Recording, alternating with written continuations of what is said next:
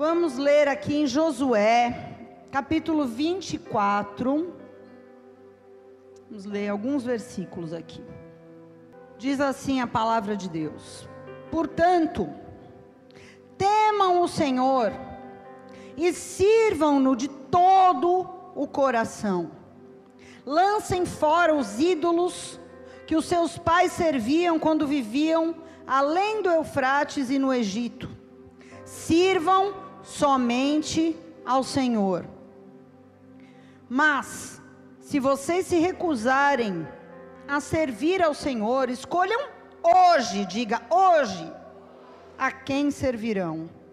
Escolherão servir os deuses, aos quais seus pais serviram, ou os deuses dos amorreus, na terra em que vocês habitam, os deuses desse mundo? Então Josué diz: Quanto a mim, eu e a minha família serviremos ao Senhor. Até aqui. Vamos orar mais uma vez. Abre o teu coração, fecha os teus olhos. Pai,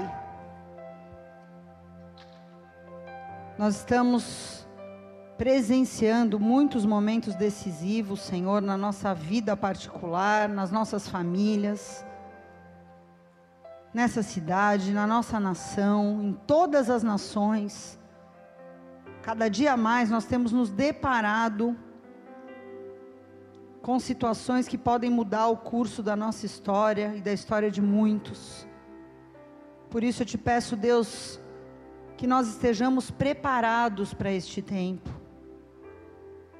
Que quando esses dias decisivos baterem a nossa porta, nós não sejamos pegos de surpresa, não sejamos pegos num susto, de forma abrupta, mas que nós possamos estar aptos, desde já, preparados, para que no Senhor nós possamos ter a vitória em cada um desses dias. Nós e a nossa casa, queremos servir ao Senhor, Pai. E eu te peço em nome de Jesus, se há algo em nós que falta ainda, se tem faltado ainda alguma atitude prática, meu Deus, porque nós sabemos que muitas coisas dependem de nós, o Senhor já nos deu tudo o que nós precisamos em Cristo Jesus, mas nós precisamos responder e fazer a nossa parte. Eu quero te pedir em nome de Jesus que o Senhor possa falar aos corações, possa, Senhor, reposicionar, tocar, despertar aqueles que precisam se preparar porque nós não podemos desprezar as guerras que estão vindo por aí, Senhor. Em nome de Jesus, assim como o Senhor foi com Josué, assim como o Senhor foi com tantos dos seus servos na tua palavra, preparando eles para os dias decisivos, se conosco também e nos prepara mais uma vez através da tua palavra nessa noite. Em nome de Jesus que eu oro, Pai. E te agradeço. Amém. Amém, igreja.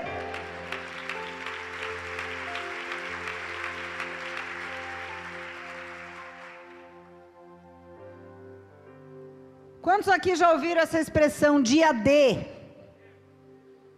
Acho que a grande, quem nunca ouviu a expressão dia D? Quem nunca ouviu? Poucos, né? Vou te explicar. Talvez você ouviu, mas talvez você não sabe a origem exata dessa expressão. E eu vou te falar, além de fazer uma obrigação, fazer o devocional com meu filho todo dia também me traz palavras para pregar para vocês. Olha que coisa. Porque não é fácil ser pastor local, não, viu? Pastor conferencista é fácil, porque o cara tem uma mensagem, sai pregando a mesma mensagem pelo Brasil e as nações, e todo mundo acha lindo, aplaude, curte, segue. É uma mensagem. Agora você toda semana ali em Piuí. E não adianta trazer pão excelente, tem que trazer comida boa, né? Então, quando você está nesse nível de responsabilidade, você começa a olhar até a folha da árvore que cai, Deus te dá uma mensagem. Ó, peguei ali, ó. Deus fala em tudo quando você quer, né? E eu estava alguns dias atrás fazendo um devocional, a gente tem um pão diário Kids que eu faço com o Daniel. E estava lá o tema, dia D. Eu falei, nossa, meu Deus, devocional culto, né? E o que, que é o dia D? O dia D é um momento decisivo. É um dia, é uma situação, uma ocasião específica, muito importante, que vai marcar a história de alguém, que vai marcar a vida daquela pessoa, que vai marcar aquela família, que vai marcar uma nação. E na verdade, essa expressão dia D eu descobri no devocional do Daniel que é uma expressão de origem militar. E essa expressão ficou famosa por causa de um dia D específico, que aconteceu há 77 anos atrás, na Segunda Guerra Mundial. O dia 6 de junho, eu estou pregando com uma semana de atraso, porque semana passada eu estava em BH, mas no dia 6 de junho do ano de 1944, quando a guerra parecia que estava perdida, porque o, o exército nazista de Adolf Hitler já tinha tomado a Europa, ou seja, praticamente já era uma, quase impossível reverter aquela situação. Mas no dia 6 de junho de 1944, foi feita uma operação onde várias nações se uniram contra um inimigo, que era o exército alemão nazista. E então esse dia ficou conhecido como dia D, porque aquele contra-ataque deu certo, eles reverteram a guerra, libertaram os países que tinham sido capturados, e então aquele povo todo teve a chance de livres novamente construírem as suas vidas que estavam destruídas. Uau! A Bíblia é um livro de guerra. Amém? A Bíblia, basicamente, para mim, é um livro de guerra.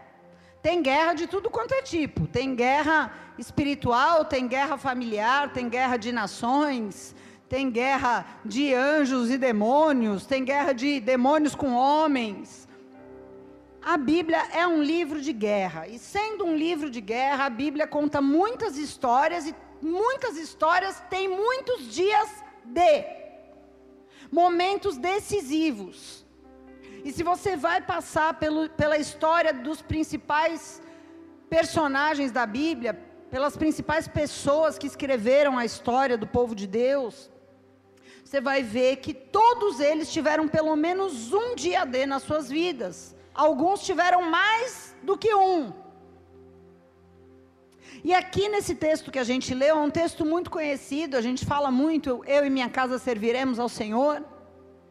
Mas o contexto desse momento, quando Josué se dirige ao povo e fala isso, ele está dizendo o seguinte: já haviam se passado muitos anos, ele havia entrado na terra prometida, ele tinha guerreado. Você sabe que o livro de Josué conta de muitas batalhas, Jericó, Ai, né, várias batalhas que eles travaram ali para tirar os poceiros da terra e tomar posse daquilo que Deus havia dado para eles. Então, aqui no fim do livro de Josué, ele fala: olha, como na minha versão, tá? Mais informal. Minha parte como líder eu fiz. Daqui para frente, vocês, cada um já tem sua porção de terra cada um já recebeu aquilo que Deus prometeu, mas isso não quer dizer que não virão outras guerras. Então, agora eu estou passando para vocês a responsabilidade de decidir a quem vocês vão servir daqui para frente. Eu já decidi.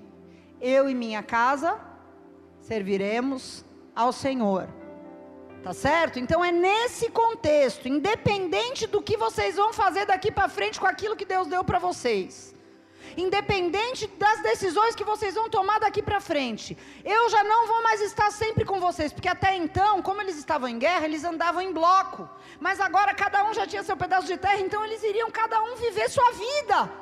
Então ele diz: agora a responsabilidade é de vocês. Eu não estarei tão perto de cada um de vocês. E vocês têm que decidir hoje porque novos eventos acontecerão, novas guerras virão. E eu já estou decidido, eu e minha casa serviremos ao Senhor. Tudo bem até aqui? E o que, que nós temos a ver com isso, pastora? Nós temos a ver com isso que nós estamos agora dentro da Bíblia, no livro de Apocalipse, vivendo ele ao vivo e a cores, no momento de guerra mais intensa de toda a história desde o Gênesis. Nós somos essas pessoas. Essa é a nossa geração e essa é a geração dos nossos filhos. Então nós temos que nos preparar para tomar decisões hoje muito firmes, nos antecipando para os dias que estão vindo. Veja, o dia D, eu falei para vocês que foi o dia 6 de junho de 44, sim? Esse foi o dia D. Mas o planejamento do dia D, as decisões que prepararam esse ataque no dia 6 de junho foram tomadas muito antes. Eles não acordaram no dia 6 de junho de 44 de manhã e falavam, vamos fazer qualquer coisa. Foi um longo período de preparo. Foi um longo período de planejamento, foi um longo período de decisões tomadas, para que quando chegasse o dia D, eles não ficassem correndo que nem o urso do pica-pau para lá e para cá. Eles soubessem o que fazer, tivessem os riscos calculados e mesmo nos piores cenários já tivessem bem definido o que poderia acontecer e qual seria a medida a tomar. Estão entendendo o que eu estou querendo dizer? O preparo aconteceu antes. Diga comigo, o preparo aconteceu bem antes. Então nós não podemos esperar o dia D chegar nas nossas vidas para tomar a nossa decisão. Você não pode esperar o dia D, seja em qual área for da sua vida chegar, para você se posicionar. Você precisa ter um posicionamento hoje, para que quando o dia D chegar, você já esteja pronto. Feita essa introdução, eu quero que você vá lá no livro de 1 Crônicas, capítulo 5, versículo 18. Se você não tiver, você pode acompanhar aqui no telão, eu vou ler. Eu vou falar de um dos muitos dias de em guerras que o povo de Deus passou, que traz para nós muitas instruções preciosas. Primeiro livro das Crônicas, capítulo 5, versículo 18, diz assim: Havia 44.760 homens aptos para a guerra, nos exércitos de Ruben e Gade e meia tribo de Manassés. Eram todos hábeis no combate e armados com escudos, espadas e arcos. Eles guerrearam contra os agarenos, contra Getur, Nafis e Nodab, eram povos inimigos. Durante a batalha, clamaram a Deus e ele atendeu às suas orações, pois confiaram nele. Assim os agarenos e todos os seus aliados foram derrotados. Eles tomaram dos agarenos um despojo de 50 mil camelos, 250 mil ovelhas e 2 mil jumentos e prenderam 100 mil homens.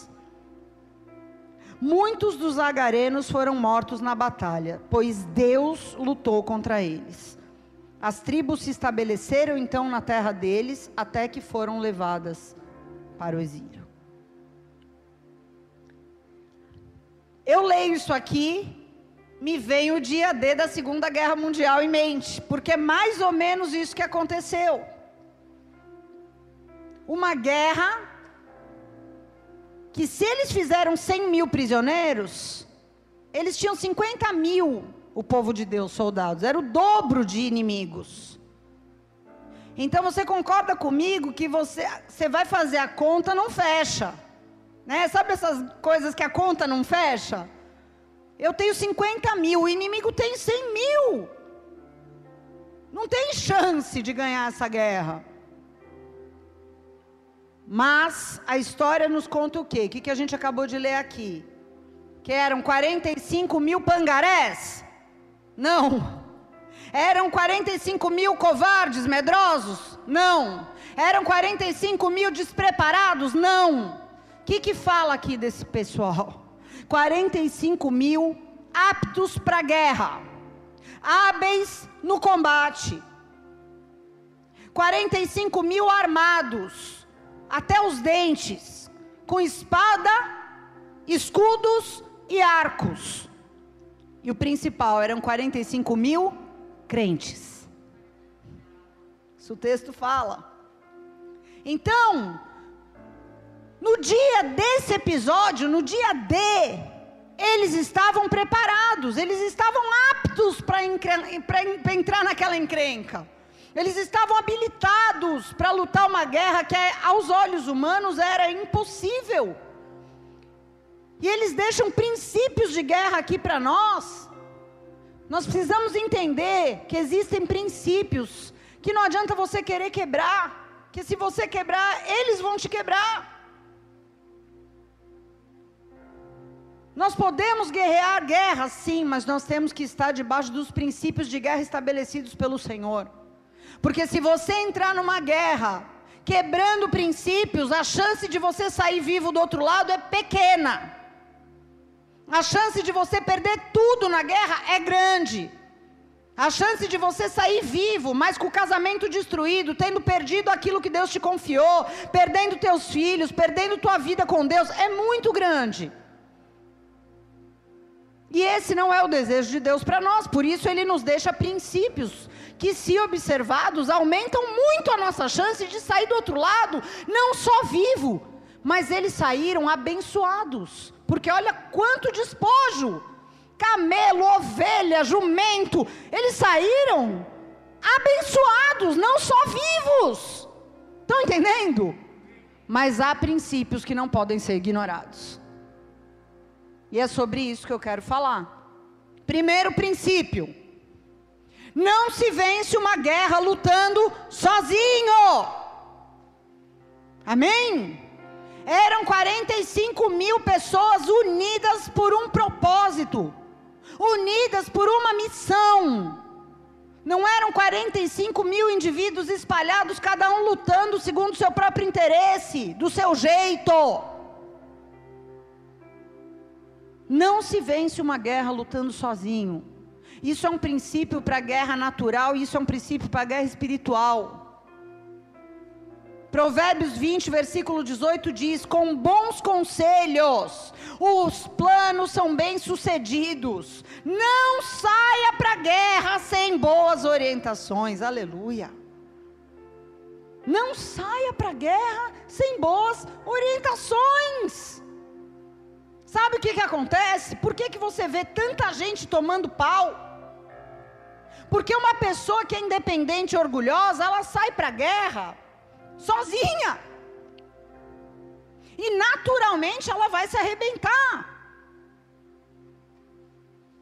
Mas quando você decide ser humilde, tomar conselho com pessoas sábias, com pessoas que amam a Deus e que têm mais experiência do que você, a chance de você sair do outro lado da guerra vivo se torna real. Agora, eu preciso fazer um parêntese, porque também conheço muita gente que busca conselho por buscar, porque você fala, entra por um ouvido, sai pelo outro, a pessoa vira as costas e faz o oposto que você falou.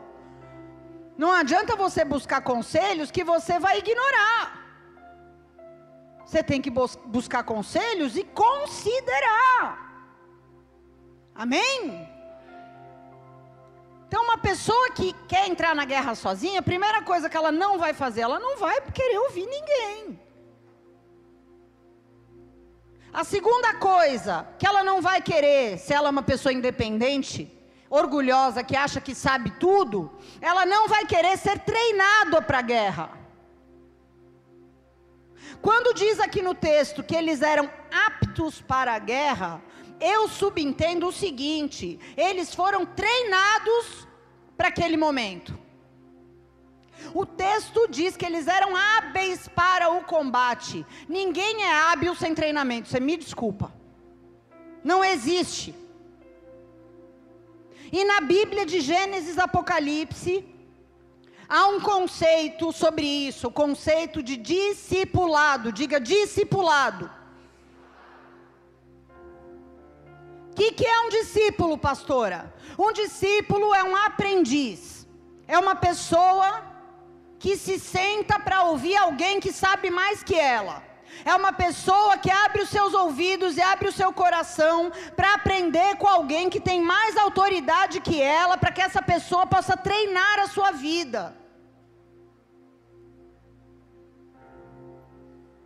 Alguém que vai preparar aquele aprendiz, aquele discípulo para o seu destino. Tudo bem? Agora, por que que a gente vê a igreja da nossa geração eu acho que é a pior em termos de discipulado. Por quê? Por causa do orgulho e da soberba. Porque pouquíssima muita gente quer congregar, fazer parte de uma placa, de uma denominação, seguir pessoas de longe. Quanta gente fala, fulano é meu pai espiritual, o cara não sabe nem quem você é. Você pode falar que quem você quiser que é teu pai, agora quem você deixou te treinar? Quem você deixou te circuncidar?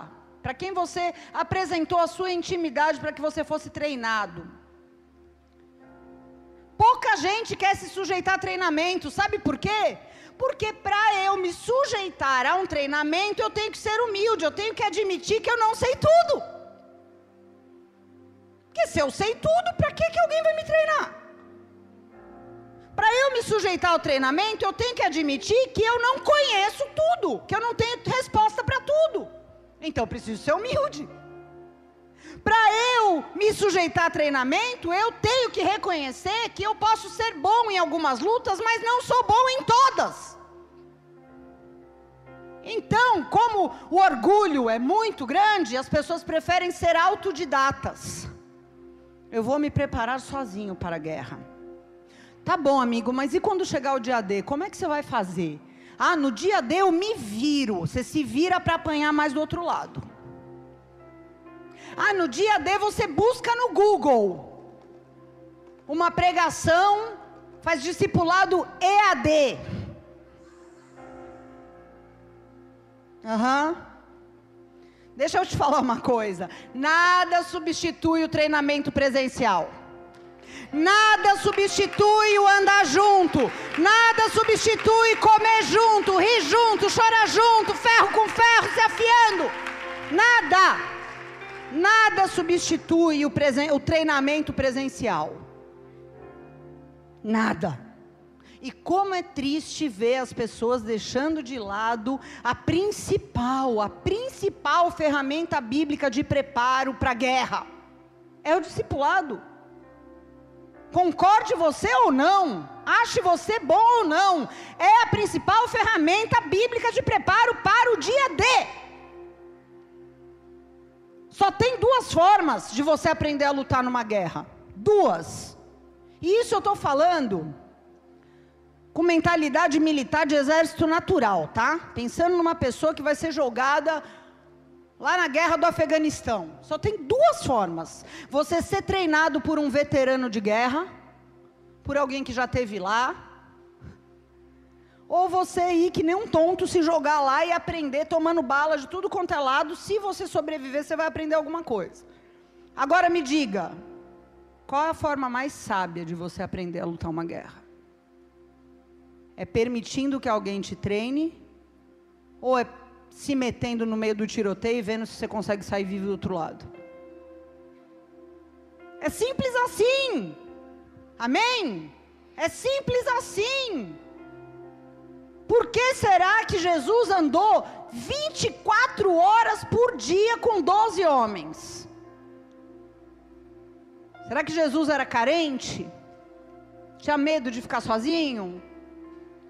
Precisava de alguém para bater papo? Óbvio que não! Porque para discipular você precisa andar junto. E ele sabia disso. Não adianta eu toda vez reunir eles junto com a multidão e falar: escuta aí, se vira, interpreta aí. Não, eu preciso andar com eles, porque eles vão me ver fazendo, eles vão me ver agindo. Eu vou poder corrigir eles na hora ali, ao vivo, já tocar logo na ferida. Quando alguém falar alguma besteira, eu já vou repreender, já vou corrigir. E assim a gente vai moldando o discípulo moldando o discípulo. Ele sabia que depois que ele subisse para o Pai, eles iam ficar aqui, eles iam ser perseguidos, eles iam ser ridicularizados, apedrejados, presos, e eles precisariam ficar firmes, e para isso eles precisariam ser treinados. Não existe habilitação para guerra espiritual sem treinamento, querido, esquece isso. Não existe habilitação para guerra espiritual sem preparo, assim como não existe para guerra natural, não existe para guerra espiritual. Amém? Segunda coisa, não se vence uma guerra desarmado. Eles não estavam só preparados, porque não adianta eu preparar você, deixar você apto para a guerra e você não ter uma arma na mão. Se você é preparado, se você é apto, mas você não tem arma, você vai morrer. Então eles estavam preparados, mas também estavam armados. Diz o texto, eles estavam com escudos, com espadas e com arcos. E quando eu falo que você tem que estar armado, eu não estou falando de armas carnais, porque eu vi um pastor louco incitando os membros da sua igreja a fazer curso de tiro.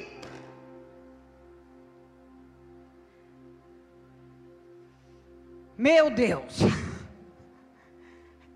É brincadeira, né, cara?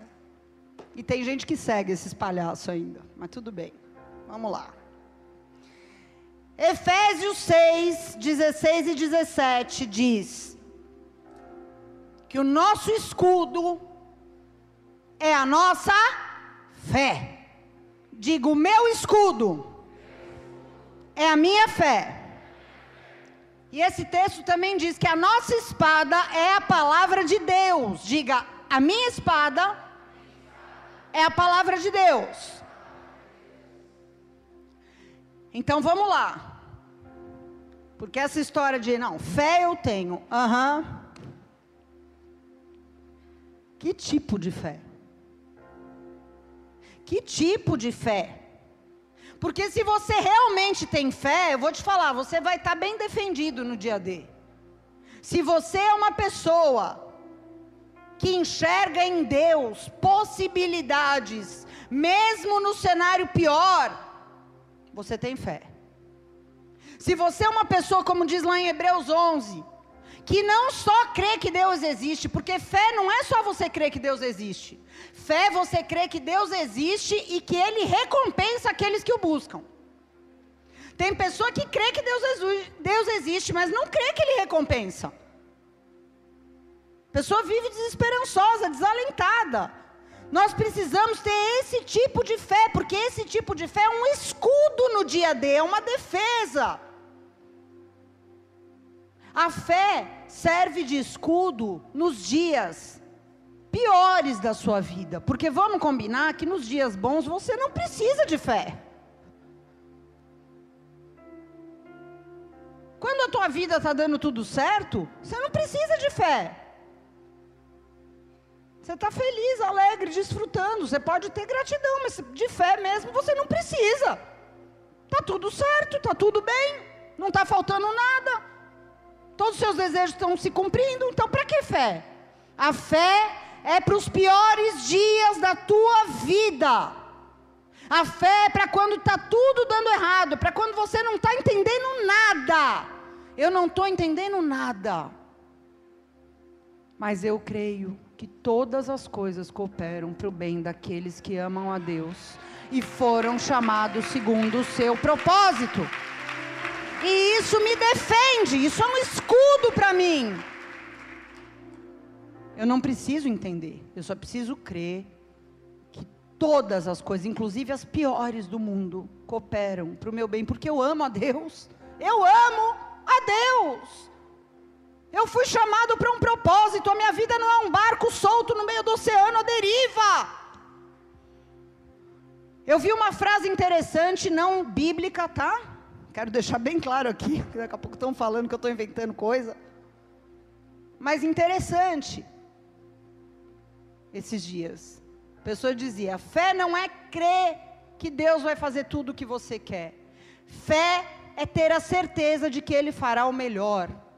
E aí eu quero complementar essa frase dizendo: mesmo quando não parece que é o melhor.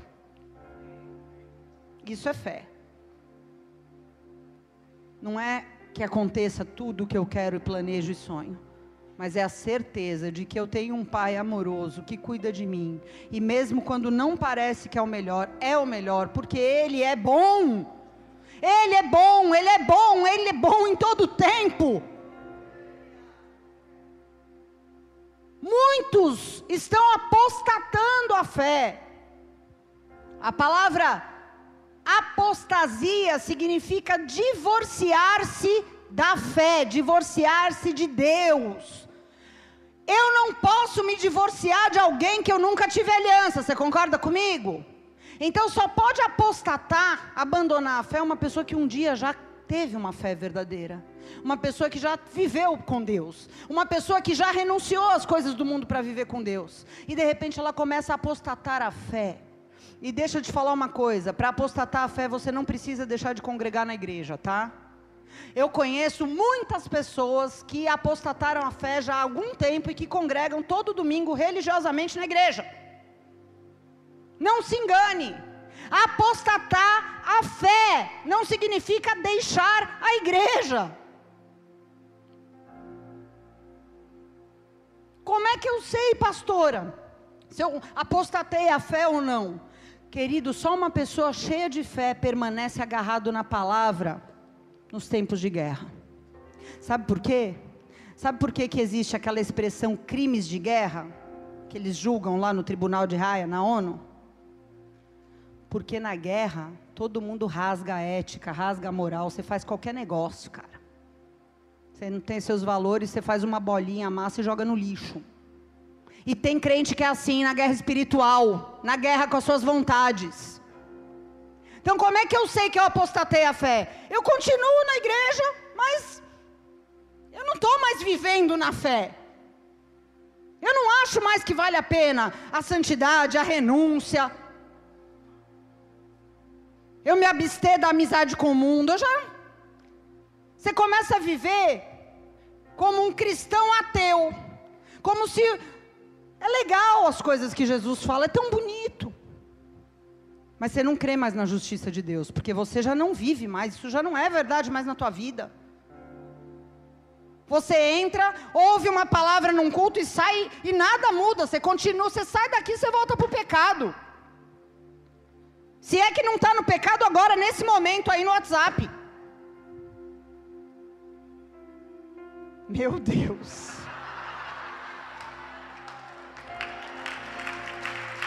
Eita Deus!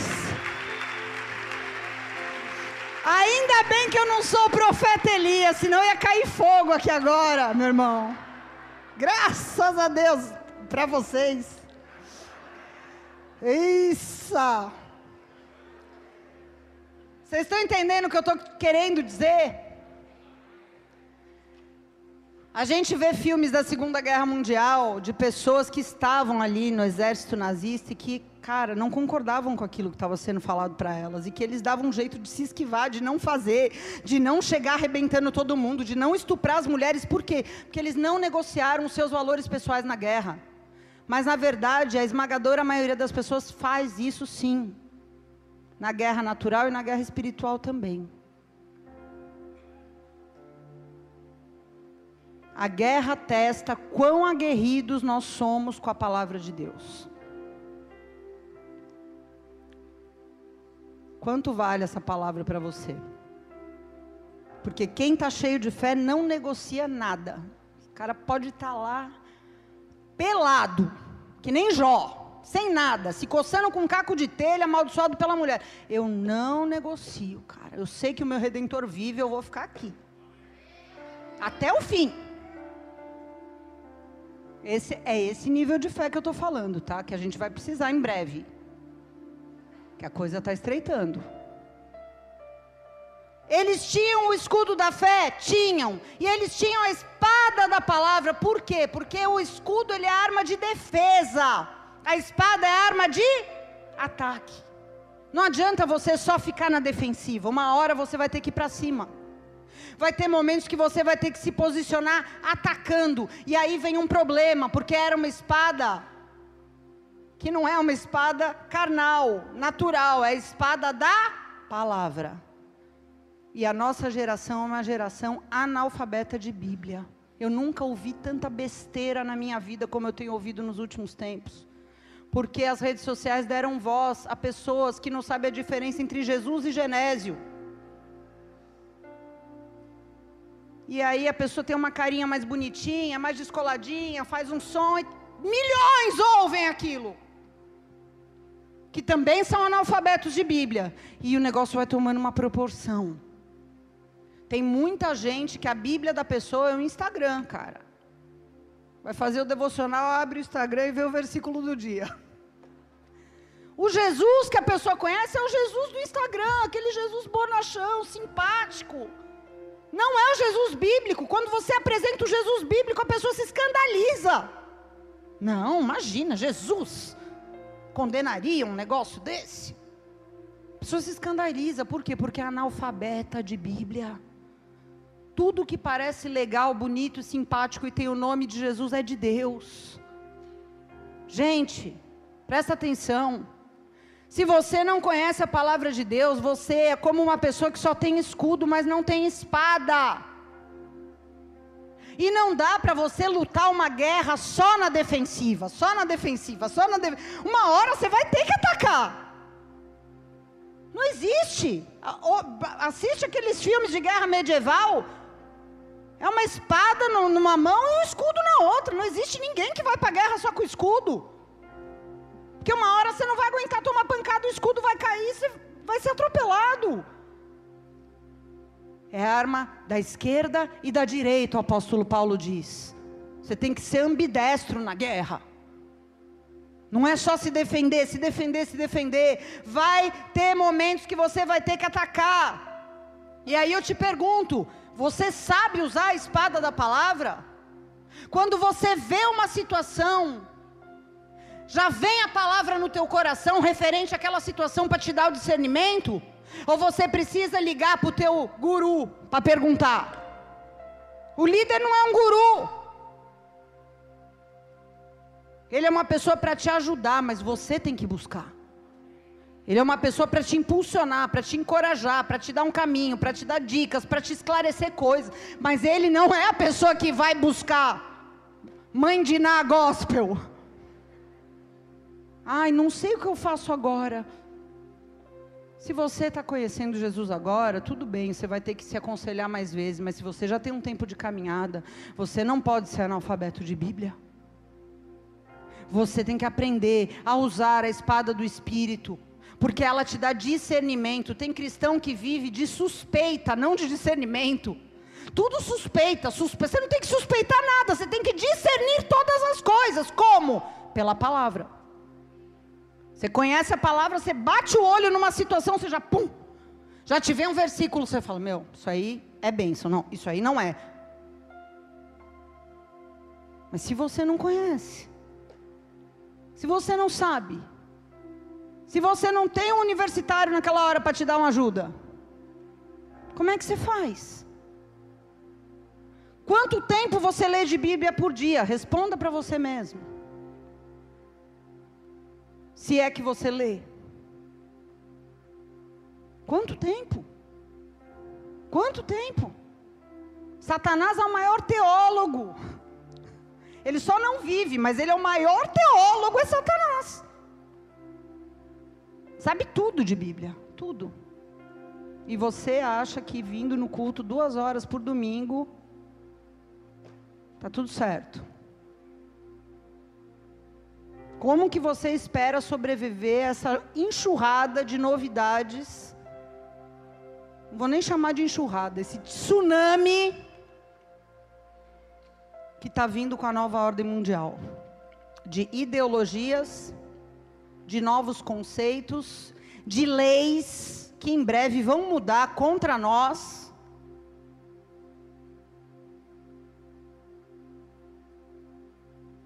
A Unicef já deu parecer.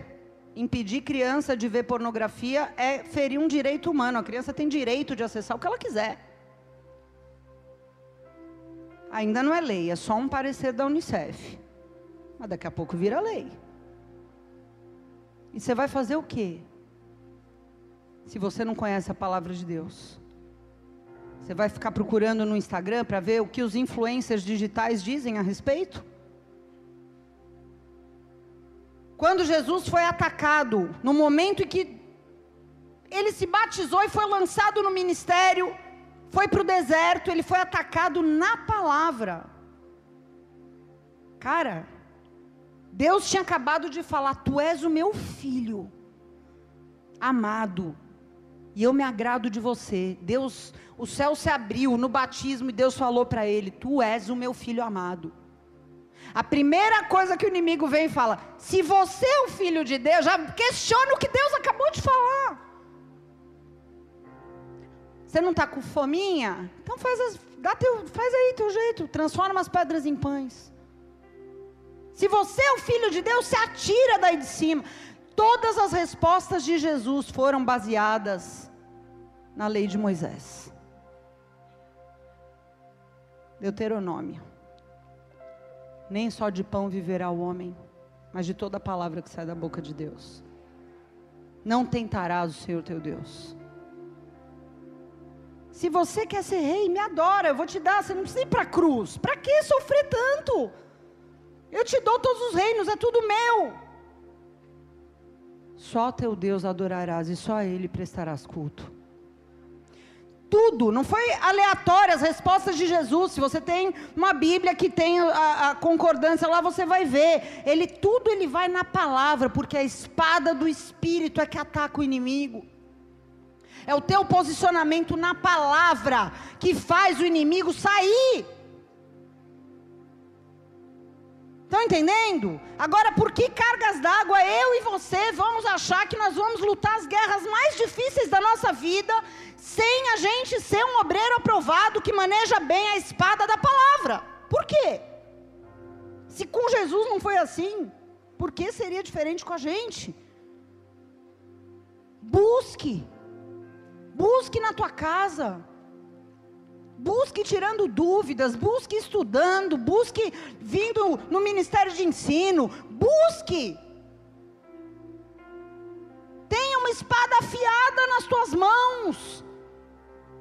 Porque a fé sem o fundamento bíblico, vou te falar, não é fé, é superstição. E sabe o que, a superstição faz no meio da guerra? Nada. Superstição, tudo que não tem base bíblica é superstição. É fé emocional. Quando o inimigo vier, vai te engolir. Porque em Deus, nós somos mais fortes do que Ele. Mas sem Deus, no natural,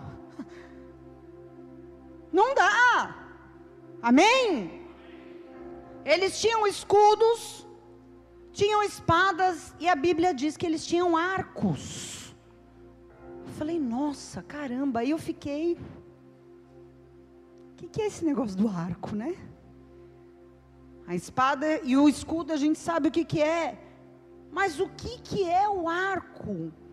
E a primeira coisa que eu entendi é que o arco ele antecipa o ataque atira daqui, ele pega lá na porta. Ele antecipa o ataque, porque ele atinge uma distância longa. Se ele é um arco bom, se ele é um arco retesado, que a Bíblia diz. Sabe o que é um arco retesado? É que a corda está bem tensa, que nem a de um violão. Aí eu falei, Senhor, me mostra na palavra. Eu quero entender na palavra. E Deus me mostrou. No Salmo 78. Versículo 9, ele diz: Os guerreiros de Efraim, embora estivessem armados de arcos, deram meia volta e fugiram no dia da batalha. Não cumpriram a aliança de Deus, não quiseram viver de acordo com a sua lei. Presta atenção. Versículo 57, Salmo 78. Voltaram atrás e foram infiéis como seus pais. Mostraram-se indignos de confiança, como um arco com defeito. Olha só. Arco, então, está relacionado com a nossa fidelidade a Deus. Arco está relacionado com o nosso nível de aliança com Deus. Quando a Bíblia fala então de arco, eu nunca tinha tido essa revelação, tá? Nunca tinha tido esse entendimento. Mas quando a Bíblia menciona o arco, ela não está falando de quanto você confia em Deus, mas de quanto Deus pode confiar em você. Porque ele diz aqui: um arco defeituoso é uma pessoa que não é digna de confiança. Por quê? Porque na hora que você precisa dele, a corda está frouxa. Você coloca a flecha numa corda frouxa, ela vai cair aqui e não lá. Vai errar o alvo. E a palavra pecado no original da Bíblia significa errar o alvo.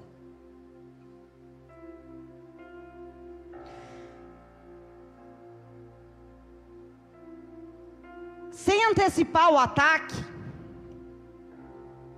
o inimigo vai chegar junto. Você concorda comigo? Se eu conseguir daqui acertar o inimigo lá e matar ele lá, ele nunca vai chegar aqui. Então o que, que isso quer dizer para mim? Que o arco bom, o arco que está com a corda firme, ele vai mirar, vai lançar, vai acertar, vai se antecipar, e quer dizer então que uma pessoa que é fiel, ela tem vantagem na guerra. Uma pessoa que é fiel, por causa da sua firmeza, ela vai poder se livrar do inimigo muitas vezes bem antes dele chegar aqui. Presta atenção no que eu estou falando. A tua fidelidade vai te livrar de perigo de morte. Nas tuas finanças, no teu casamento, na tua vida espiritual, com os teus filhos. A tua fidelidade aos princípios. A tua aliança firme com Deus em todas as áreas vão te dar uma grande vantagem sobre o inimigo. Porque ele diz aqui. Muitos tinham arcos, mas não cumpriram a aliança de Deus, não queriam viver conforme a sua lei. Então deram meia volta e fugiram. Mas Deus não chamou você para fugir, Deus chamou você para ser um arqueiro preciso. Que vê lá longe o perigo e não vai chegar aqui não. Já vou matar daqui, já vi, já avistei de longe o perigo. Essa é a vantagem competitiva de uma pessoa fiel na guerra. Não dá chance do inimigo chegar cercando junto. Você concorda que a espada é uma arma de corpo a corpo, né?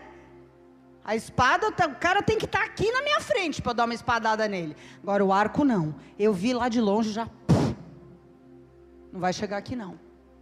Não vou nem precisar tirar minha espada da bainha se bobear, porque a minha fidelidade me fez enxergar e me fez atacar lá. Estão entendendo? Você não paga para ver. A pessoa que tem nas suas mãos um bom arco, que tem fidelidade, que tem aliança com Deus, ela não paga para ver. Ela vê, ela já. Então eles Primeiro, foram treinados. Segundo, eles estavam armados. E terceiro, durante a batalha, diga durante a batalha, clamaram a Deus. E diz que Deus atendeu porque confiaram nele. eu imagino que uma guerra é um ambiente totalmente tenso, né? Sei quem gosta de filme de guerra aqui, a gente gosta muito, a gente assiste muito em casa. É um ambiente totalmente tenso, onde você tem foco total, você não pode dormir, qualquer barulho você acha que pode ser uma emboscada, pode ser o um inimigo vindo, adrenalina total. Então você há de concordar comigo que é um ambiente propício para você não pensar em nada além do inimigo. Sim ou não? Tá certo? Não, tá errado. Durante a guerra, diz, eles clamaram a Deus. Então aqui entra o fator oração. Aqui entra o fator o seguinte: Deus é o foco, não o inimigo. Porque a gente faz, a gente faz isso que eu falei que é errado. Na guerra natural e na guerra espiritual, você coloca o foco total naquilo que o inimigo está fazendo, esquece de Deus. Mas Deus é que tem que estar tá no centro. Aqui entra, aqui entrou a sabedoria desses caras. Senhor, nós fizemos a nossa parte. Senhor, nós estamos aqui, nós não fugimos da guerra, mas agora nós clamamos, nós precisamos do Senhor lutando por nós. E muitas vezes, quando a gente entra em guerras muito pesadas, a última coisa que a gente faz é isso.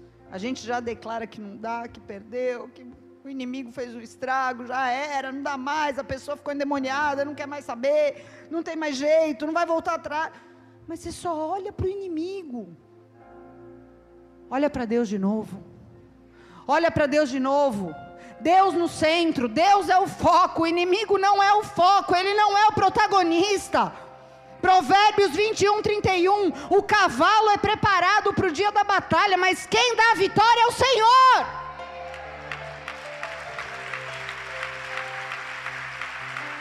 Pastora, como é que eu preparo o cavalo? Você prepara o cavalo buscando conselho, andando junto, buscando treinamento, aprendendo a manejar as armas espirituais, se fortalecendo na fé, se fortalecendo na palavra, sendo uma pessoa fiel a Deus, sendo uma pessoa obediente ao Senhor. Você prepara o cavalo, mas quem dá a vitória é Deus. Naum 1,7 diz que o Senhor é bom, Ele é um forte refúgio quando vem a aflição e Ele conhece quem confia nele. Pode saber de uma coisa: uns confiam em carros, outros em cavalos, uns confiam no seu taco, uns confiam que tem experiência, que vai dar tudo certo, uns confiam nas suas habilidades, e outros, mesmo tendo tudo isso, confiam no Senhor. E Deus pode ter certeza, Ele sabe quem confia e quem não confia. Porque falar que confia, todo mundo fala. Mas Deus sabe quem confia de fato. Pode ter certeza disso. O que, que aconteceu com esses homens? Todos os inimigos foram derrotados. Mas teve uma cereja do bolo, não foi só a vitória da guerra, foram os despojos eles foram muito abençoados, eles foram recompensados. Gente, 47 mil homens fizeram 100 mil prisioneiros. O dobro, sabe o que, que é isso? Dupla honra de Deus para quem se prepara para o dia da guerra. Porção dobrada. A palavra do Senhor tem uma profecia para os nossos dias, lá em Joel capítulo 3. Ele diz assim: o mesmo profeta que anuncia que nos últimos dias o Espírito se derramaria sobre toda a carne. Ele diz, capítulo 3, versículo 9: Anunciem as nações de toda parte, preparem-se para a guerra, convoquem os seus melhores guerreiros, que todos os seus soldados avancem para a batalha transformem seus arados em espadas e transformem suas podadeiras em lanças. Treinem até os mais fracos para serem guerreiros. Venham depressa, nações de toda parte, reúnam-se no vale. E agora, ó Senhor, convoca os teus guerreiros, que as nações se mobilizem para a guerra e marchem para o vale de Josafá. Ali, eu, o Senhor, me sentarei para julgar todas as nações. Lancem a foice, porque a colheita está madura. Venham e pisem as uvas, pois o tanque de prensar está cheio. Os tonéis transbordam com a maldade das nações, multidões e multidões no vale da decisão, onde o dia do Senhor, o dia D principal da história, chegará em breve. Essa profecia de Joel é para os nossos dias. O dia do Senhor está muito próximo. Nós já estamos no vale da decisão. Nós já estamos. A divisão é muito clara. Eu acho que isso não preciso nem falar aqui. Você liga a televisão, você vê. A humanidade ela está dividida em dois blocos. Existe um bloco do amor de muitos esfriando e existe o bloco do espírito caindo sobre toda a carne.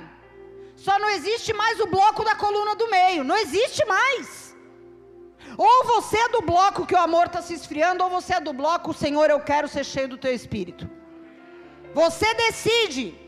Só não tem mais lugar para você ficar em cima do muro. Não tem mais lugar para desculpa, ah, mas eu estou fraco. Ele diz aqui: treinem até os mais fracos.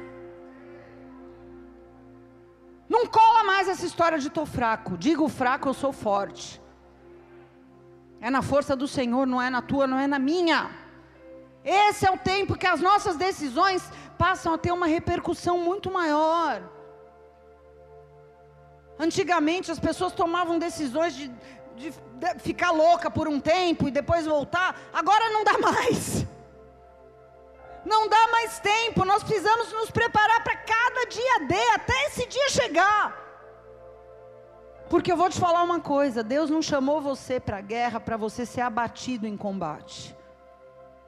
Deus te chamou para que você avance até o final, até o final, para que todos os propósitos, planos, tudo que Ele delegou para a sua vida pudesse acontecer, e não para que você fosse abatido e ficasse caído para trás. Não foi para isso que o Senhor te chamou. Deus, o Senhor me chamou até aqui para morrer na praia? Não! Deus, o Senhor me chamou até aqui agora, eu não tenho força. Se coloque de pé hoje que o Espírito do Senhor vai te revestir. Essa é a palavra de Deus, essa não é a palavra de homens. Fique de pé no seu lugar.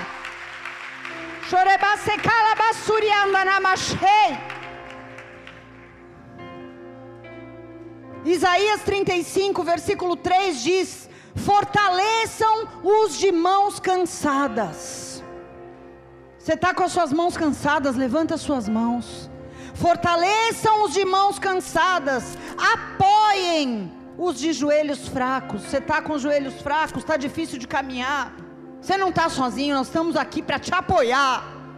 Digam aos de coração temeroso: você está com medo? Está com receio? Seja forte, não tema, porque o seu Deus vem para se vingar dos seus inimigos, ele vem para te salvar. E quando ele vier, ele vai abrir os olhos dos cegos. Você está cego? Deixa abrir os seus olhos nessa noite. Deixa o Senhor abrir os seus olhos nessa noite. Ele vai abrir os ouvidos dos surdos. Você que tem dito no teu coração, eu não estou mais conseguindo ouvir a voz do Senhor, eu não sei o que está acontecendo, eu busco, mas eu não ouço. Hoje o Senhor está abrindo os teus ouvidos de novo. Senhor, fortalece os de mãos fracas, fortalece os de joelhos